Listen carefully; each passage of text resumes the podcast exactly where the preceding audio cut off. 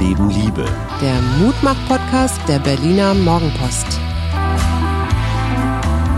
Hallo und eine ganz wunderschöne Wochenmitte. Hier sind wir. Mein Name ist Tajo Schumacher und ich vermute mal, wir werden so einen der letzten Podcasts vor dem nächsten Lockdown senden. Oder was denkst du, Liebes? Also wenn ich die Kanzlerin heute oder das gelesen habe, was da so über die Kanzlerin steht, würde ich sagen ja.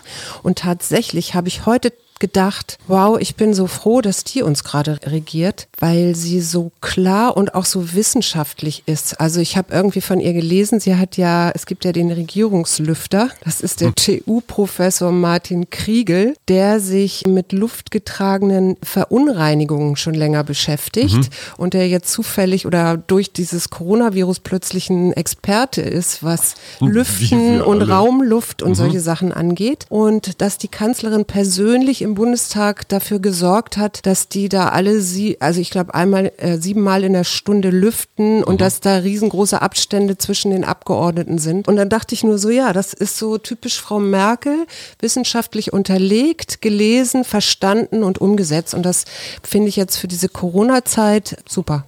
Sie hat gesagt, noch viermal verdoppeln, dann ist das System am Ende. Ja. Im Moment verdoppeln wir uns etwa einmal pro Woche. Das heißt, äh, Ende November sind wir hier nicht nur mit unseren Pflegebetten, sondern vor allen Dingen mit den Fachkräften am Ende. Ja. Das Problem sind nicht die Beatmungsplätze, das haben wir eine Weile gedacht, sondern das Problem sind tatsächlich die Menschen, die damit umgehen können. Ja. Und wenn die sich jetzt im Zuge steigender Infektionen selbst infizieren, dann fallen sie natürlich erst recht aus. Und das ist schon wieder so ein, so ein Klatschmoment. Ne? Also mhm. wo man sich denkt, Mann, jetzt hängt das schon wieder an so ein paar Leuten. Haben wir eigentlich gar nichts gelernt. Und das ist eigentlich die spannende Frage, die ich mir immer wieder stelle wir haben nicht genügend Tests, wir wissen nicht so ganz genau, wie machen wir es in den Schulen. Also haben wir die letzten acht Monate, waren wir leichtfertig, waren wir verwirrt oder was, was haben wir falsch gemacht? Nee, ich, äh, tatsächlich gibt es ja ein paar Sachen, die wir wissen und die würde ich jetzt gerne einfach mal dagegen stellen. Ja. Und zwar, das erste ist, äh, wir haben ja am Anfang gedacht, na ja, da irgendwo in China, ne, also ist ja weit weg von uns, aber definitiv, wir wissen, der Virus bricht überall aus. Ja, Mhm. Und wir wissen auch, es kann jeden treffen und töten, muss man auch sagen. Am Anfang hatten wir uralte Menschen, also vor allen Dingen auch in Italien mit Vorerkrankungen. Jetzt hast du auch junge Menschen, die schwer erkrankt sind und oder erkrankt waren und äh, Kinder, die teilweise beatmet werden. Ja, äh, wir wissen, dass ha Oberflächen nicht die Hauptüberträger sind, so wie das vielleicht bei Grippe oder so der Fall ist. Wir wissen, es sind klitzekleine Partikel, die bereits beim Sprechen ausgestoßen werden und in der Luft bleiben. Wir wissen, dass Menschen es sind, die uns anstecken, also ohne dabei Krankheitssymptome zu zeigen, nur durch Atmen und Sprechen. Wir wissen, dass das warme Wetter den Virus auch nicht aufgehalten hat.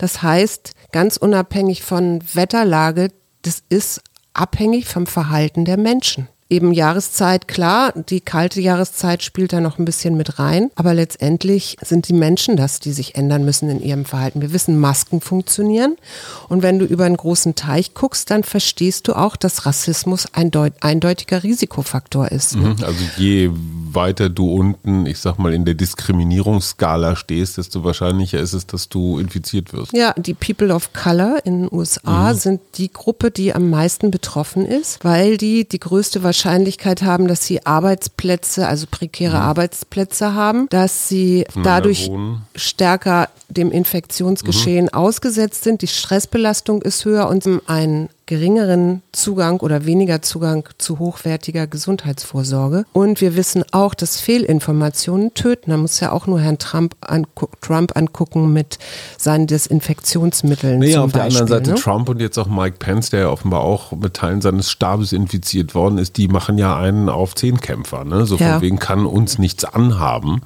Da muss man sich fast fragen, waren die wirklich infiziert oder war das jetzt einfach nur so eine Wahlkampfinszenierung? Und was ich dazu noch sagen möchte, weil ich dir jetzt eben so ein paar Sachen aufgezählt habe, die wir wissen. Was wir eben inzwischen auch wissen, Lüften hilft zwar, aber das heißt nicht, dass in der wenn du einen Infizierten im Raum hast, dass da nicht doch auch ähm, Partikel nach mhm. wie vor in der Luft sind. Deswegen sind Masken so wichtig. Und die, auf dieses Mischungsverhältnis der Luft kommt es an. Und letztendlich am Ende des Tages, je weniger Leute sich in einem Raum aufhalten, umso weniger groß ist die Infektionsgefahr.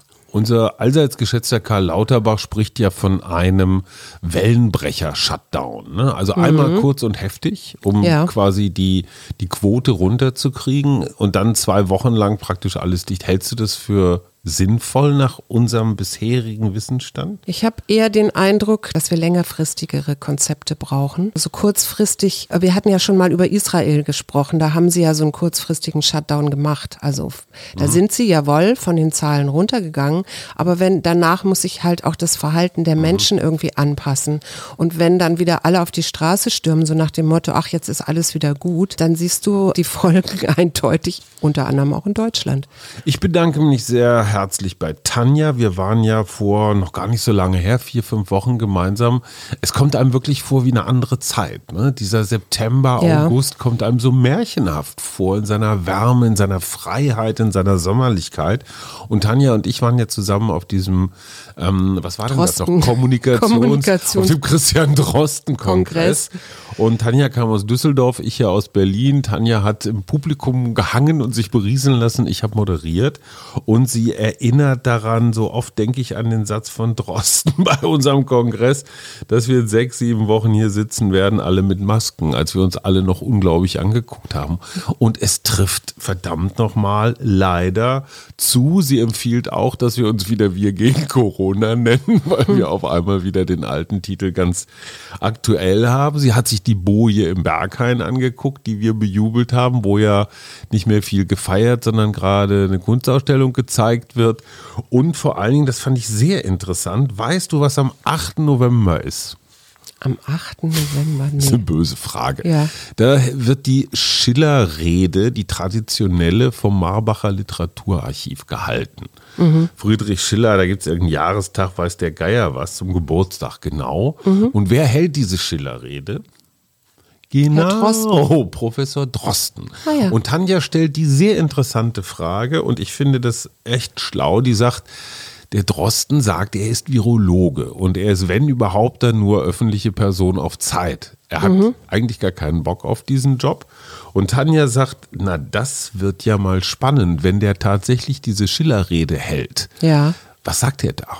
Beziehungsweise wird er sich tatsächlich auf Schiller und Literatur und so weiter beziehen oder nutzt er diese Bühne, die natürlich gigantisch sein wird, mhm. weil alle gucken hin, um tatsächlich nochmal der Nation ins Gewissen zu reden? Mhm. Weil es ist ja völlig klar, was dieses Marbacher Literaturarchiv äh, be bezweckt mit dieser Einladung. Die wollen sich natürlich Drostens Prominenz leihen und ja. laden jetzt halt nicht irgendeinen Literaturprofessor ein, den keiner kennt, sondern den Professor. Und ich bin wirklich gespannt darauf, ob Drosten diese Möglichkeiten nutzt, einfach nochmal so einen Appell an die Nation zu richten. Mhm. Ich weiß auch gar nicht, ob das hilft, weil ich finde bei allem Respekt für Frau Merkel, aber ihre Appelle verhallen. Mhm. Ne? Also man kann jetzt nicht zum 122. Mal von ihr hören, dass wir vorsichtig sein sollen. Das ist so ein bisschen wie der Wolf, der Wolf.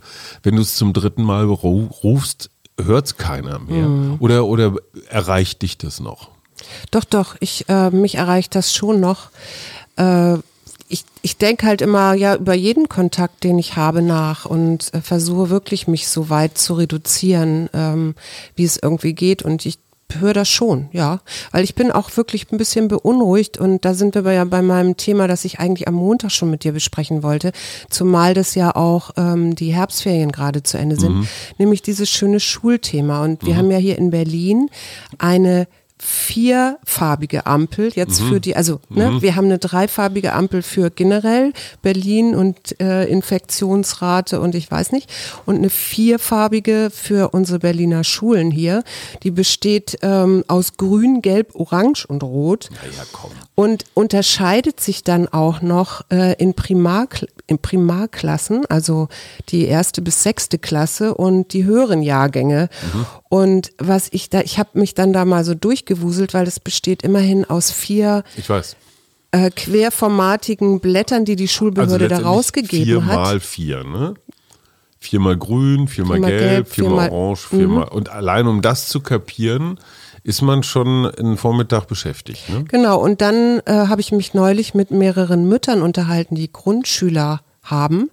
Und das ist auch ganz interessant. Die Grundschüler brauchen nämlich eigentlich im Moment, wenn sie im grünen oder gelben Bereich sind, im Unterricht keine Maske zu tragen. Mhm.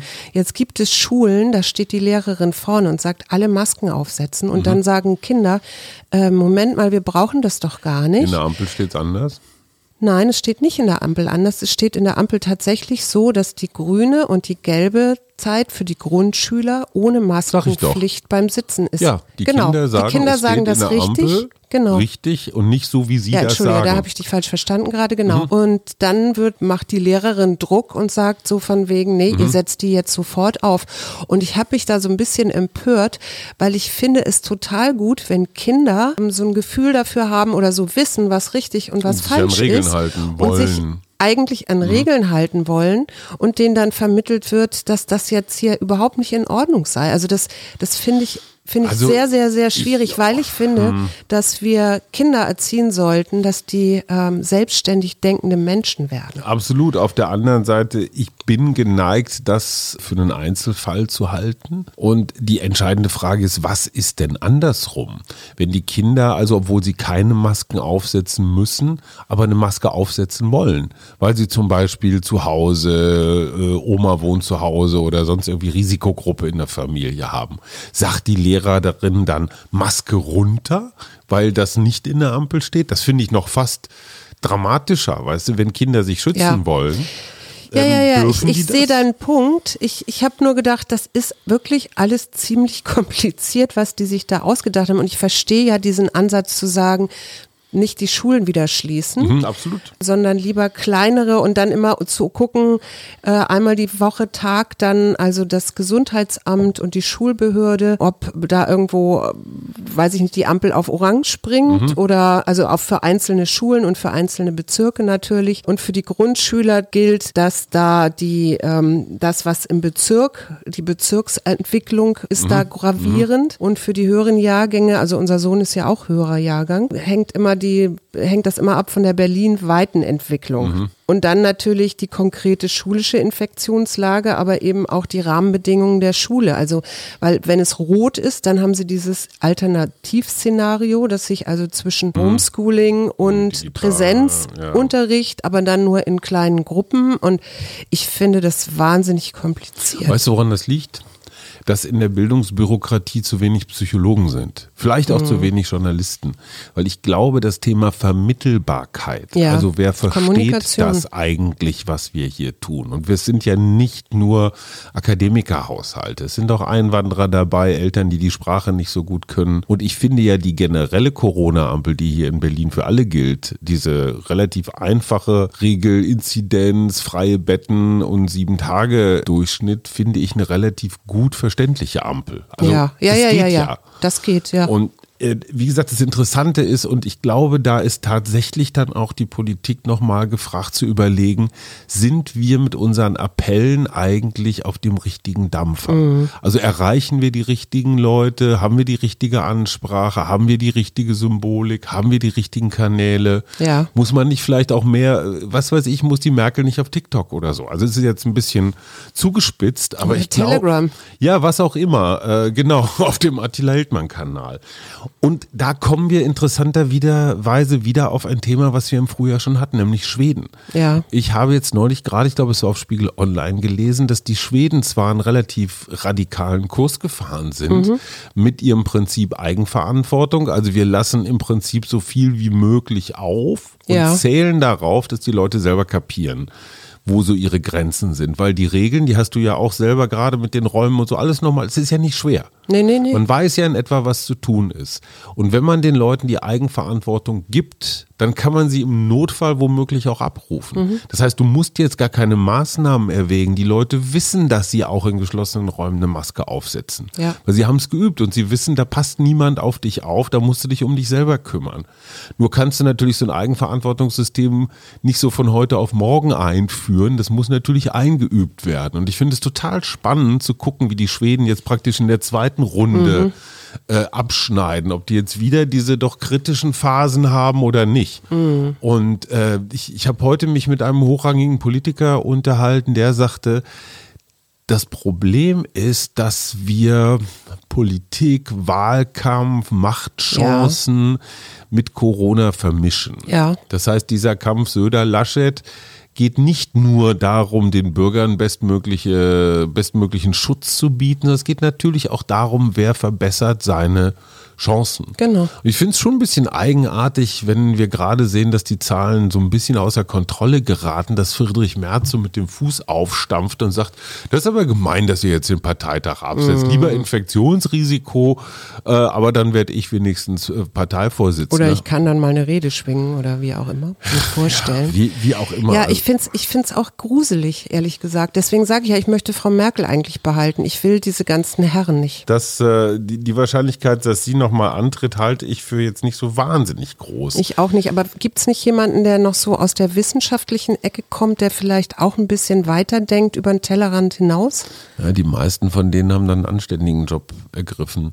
Wir machen deutsche, deutsche oder internationale Schriftsteller, die mit S anfangen. Ja, du, mir fällt da jemand ein, der sitzt mir gerade gegenüber. Ich bin doch kein Schriftsteller, Schatz. okay, nehmen okay, wir. Okay, wen nehmen hast du? Wir. Oliver Sacks habe ich, also Sachs. Äh, ja, und ich habe Nelly Sachs oder. Ah, okay, die alte Sex-Familie. Nein, nicht Dann gibt's Sex, noch Georges, ist Georges ja eigentlich Sand. deutsch gewesen. Hm? Georges Sand, die war unter anderem auf Mallorca zum Beispiel. Und Matter. Erwin Strittmatter. Genau, den kennt man. Und dann zum Beispiel noch, gibt bestimmt einen, der Schäfer hieß, oder? Ich lese dir mal was vor. Das Ja. ist auch ein Schriftsteller Oh. mit S, lebt auch nicht mehr, schon lange nicht mehr. Mächtig seid ihr, ihr seid's durch der Gegenwart ruhigen Zauber. Was die Stille nicht wirkt, wirket die Rauschende nie. Kraft erwart ich vom Mann, des Gesetzes Würde behauptet er. Aber durch Anmut allein herrschet und herrsche das Weib. Manche zwar haben geherrscht durch des Geistes Macht und der Taten, aber dann haben sie dich, höchste der Kronen, entbehrt. Wahre Königin ist nur des Weibes weibliche Schönheit, wo sie sich zeige, sie herrscht, herrschet bloß, weil sie sich zeigt. Friedrich Schiller. Genau. Haha, den Die Macht des Weibes. wir. Ja, da macht mir ein bisschen Angst. Ich habe noch Frank Schirmacher, Ja, den leider viel zu früh verstorbenen FAZ-Herausgeber. Ähm, Ferdinand von Schirach, der, den Sehr natürlich gut. auch alle Den liebe ich auch und lese ihn gern. und den geschätzten Kollegen Hartmut Scherzer. Das ist eher ein Alltagsschriftsteller, ein Sportjournalist, den ich äh, wirklich sehr bewundere, weil Ja. der, ich glaube, inzwischen seit 60 Jahren Ist das so eine Koryphäe? eine Konifere. Nein, Mit Hartmut bin ich drei oder viermal die Tour de France gefahren. Er ist natürlich immer gefahren und ich habe versucht, nicht zu kotzen auf dem Beifahrersitz, weil in Frankreich so die Pyrenäen Die rauf und runter ist schon Oh Gott, ja. sehr, sehr lustig. Und wir dachten immer, ach, Tour de France, wie schön. Von Chateauchen zu Chateauchen, von gutem Essen zu gutem Wein. Und Hartmut Scherzer reichte immer eine Banane oder ein Sandwich an der Tanke oder ist er weiter gebraust. Also es war jetzt nicht so die, Die pure Geschichte war Lebensfreude. ihm wichtiger als das Essen. Aber zu seinem, ich glaube, zu seinem, was war denn das, 70. oder 80. Geburtstag hat ihm Yogi Löw tatsächlich ein Nationaltrikot äh, mit der Ach, Nummer toll. 80 verliehen und äh, das hat ihn sehr gefreut. Und er hat gerade seine Memoiren als Buch rausgebracht. Und Hartmut, wenn du das hörst, mach einfach noch 80 Jahre weiter so. Toll. Ich ziehe jetzt mal eine Karte für Ja. den Rest der Woche. Äh, zieh doch mal Gelassenheit, ja. Wissen wir denn schon, was wir am nächsten Wochenende oder jetzt am kommenden Wochenende für ein Thema machen? Also wir werden schon irgendwie auf das Lockdown-Thema, ne, so gelassen, gelassen durch den Irrsinn. Gelassen durch den Irrsinn und ich habe Risikofreude gezogen. Oh Gott, risikovoll. Okay, wir gehen jetzt ohne Maske in den Supermarkt und gucken, was passiert. Ja, oder auf Nein, die in die Einkaufsstraßen oder so. Nee, das machen wir Aber natürlich sag mal, nicht. Risikofreude finde ich extrem interessant, dass du das jetzt gezogen Ja, hast. ich auch. Das ist gerade so ein bisschen falsch, oder? Ich finde, wenn man das so den Kindern sagt, hey Kinder, ein bisschen Risikofreude an den Tag legen, keine gute Idee. Das ist, wenn man Risikofreude mal so interpretiert, dass man sagt, ich habe so bestimmte Denkmuster, ja, also ich denke immer wieder das Gleiche, ich mache immer, bin in meinem Automatismus drin. Ich habe heute bei Facebook so ein Video geteilt, da siehst du einen älteren, ich würde mal annehmen, Lateinamerikaner oder sowas. Also es ist ein älterer Herr, der hat so ein Hula-Hoop Reifen um sich rum oh. und schwingt zu seine Hüften zu lateinamerikanischen Klängen, die mhm. ja immer doch sehr schön mhm, und, mhm. und dann habe ich irgendwie so geschrieben, lachen, Spaß haben und Tanzen ist die beste Corona-Depressionsprävention, weil ich das einfach so klasse finde. Und das heißt ja auch, ich gehe in die Risikofreude im Sinne von, das ist jetzt kein großes Risiko. Also vielleicht könnte ich mir ein bisschen die Hüfte verrenken oder sowas. Okay. Aber ich bin im Spaß drin. Ich bin raus aus meinen Automatismen oder meinen normalen Mustern, ja, mhm, oder, oder Gewohnheitsmustern. Gucken, was hier das Buch sagt. Lass das Gewohnte los und geh hinaus ins Unbekannte. Also vielleicht nicht rausgehen, aber in Dinge, die man noch nicht so gemacht hat. Zeige dich, sei kühn und auf achtsame Weise wagemutig. Tanze, siehst du, sag ich ja, freu mhm. dich mit dem Neuen und koste das Leben voll aus. Na, dann versuchen wir doch das mal. Wir wünschen eine gelassene und risikoarme Restwoche. Und genau. tschüss. Und tschüss bis zum Wochenende. Tschüss.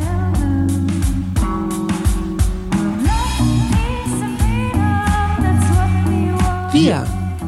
Arbeit, Leben, Liebe. Der Mutmach-Podcast der Berliner Morgenpost.